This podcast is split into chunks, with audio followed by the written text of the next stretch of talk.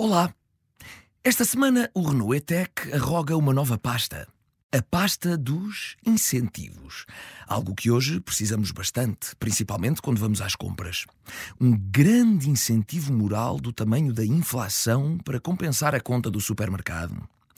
Uma boa ideia era estas superfícies colocarem frases motivacionais nos pósteres com as promoções. Por exemplo, com foco e determinação consegue tudo até comprar este pacote de arroz.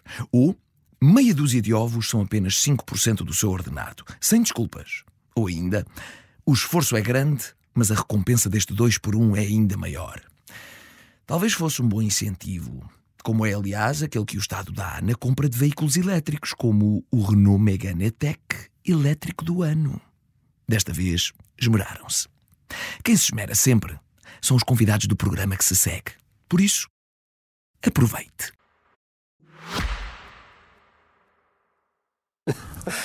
Bom, com isto chegamos aos livros e esta semana eu trago Kafka. Aliás, é apropriado isto. A edição completa de todos os contos que o escritor não queria que lêssemos, ou seja, tudo o que escreveu.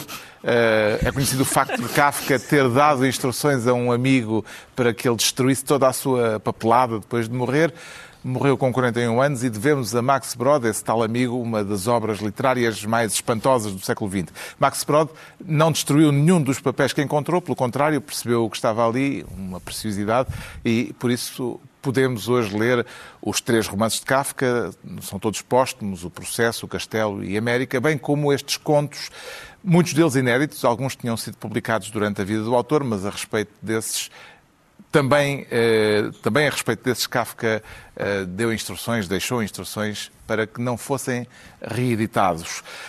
Instruções que, felizmente, uma vez mais, não foram acatadas. Entre os textos aqui reunidos estão duas peças centrais da obra literária de Kafka, A Metamorfose e Na Colónia Penal, contos que só por si já justificariam o facto de Kafka ser um dos raros autores cujo nome deu origem a um adjetivo que toda a gente usa, mesmo quem nunca leu Kafka. Sem a palavra kafkiano, teríamos dificuldade de descrever muito do que temos à nossa volta.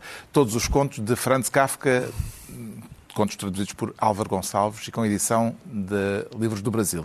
O João Miguel Tavares sugere uh, liberalismo uh, uh, inglês, Sim. inglês e americano, anglo-saxónico. Exatamente. Uh, ou, ou, como aqui se diz, a cultura política marítima de, de, de língua anglo de língua inglesa. Este livro chama-se Liberdade com Tradição, é de João Carlos Espada, ou como diria o Ricardo Araújo Pereira, do professor João Carlos Espada.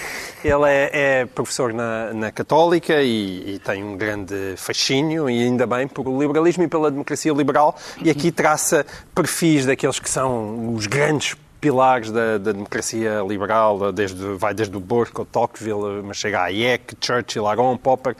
Muitas vezes perguntam-me, ah, liberalismo e tal, digam-me aí um livro para que eu possa compreender melhor. Aqui está uma excelente introdução e, portanto, aproveita. O Pedro Mexia traz um romance que deu origem a um clássico do cinema. Sim, é um, é um romance do Heinrich Mann, que é irmão do Thomas Mann, um, chamado Professor Unrat, um, publicado em 1905, e que é um, é um livro, mesmo antes do filme, um livro, o filme do o Anjo Azul, com, do Sternberg, com a, com a Marlene Dietrich, é, é, um, é, um, é um livro muito forte porque é sobre a decadência de um professor eh, chamado professor Rat, mas que, que chamam um rat, que quer dizer lixo, uh, que se envolve com uma, com uma atriz, enfim, vamos dizer atriz, uh, e que é um, um clássico sobre, por um lado, a, a decadência e a humilhação de uma pessoa, a fatuidade dos valores da, das classes respeitáveis e, no fundo, uma crise, uh, uh, uma crise comportamental e uma crise na sociedade que se começa a, a, a manifestar através da vida privada e só depois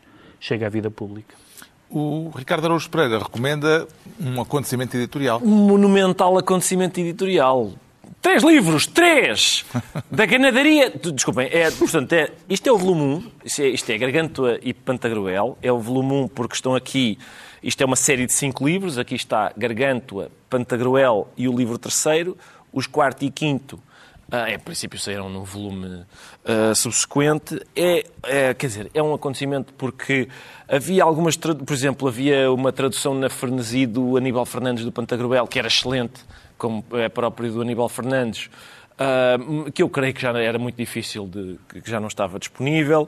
Ah, esta tradução... É, é, Mas é- alguma ou vez o Rabelais, é- é- estes cinco livros foram completo, traduzidos não sei, completa, não sei, por por acaso completo? não sei, era preciso, Também não era tenho preciso ideia. termos cá alguém que soubesse de facto, que preparasse o que vem dizer.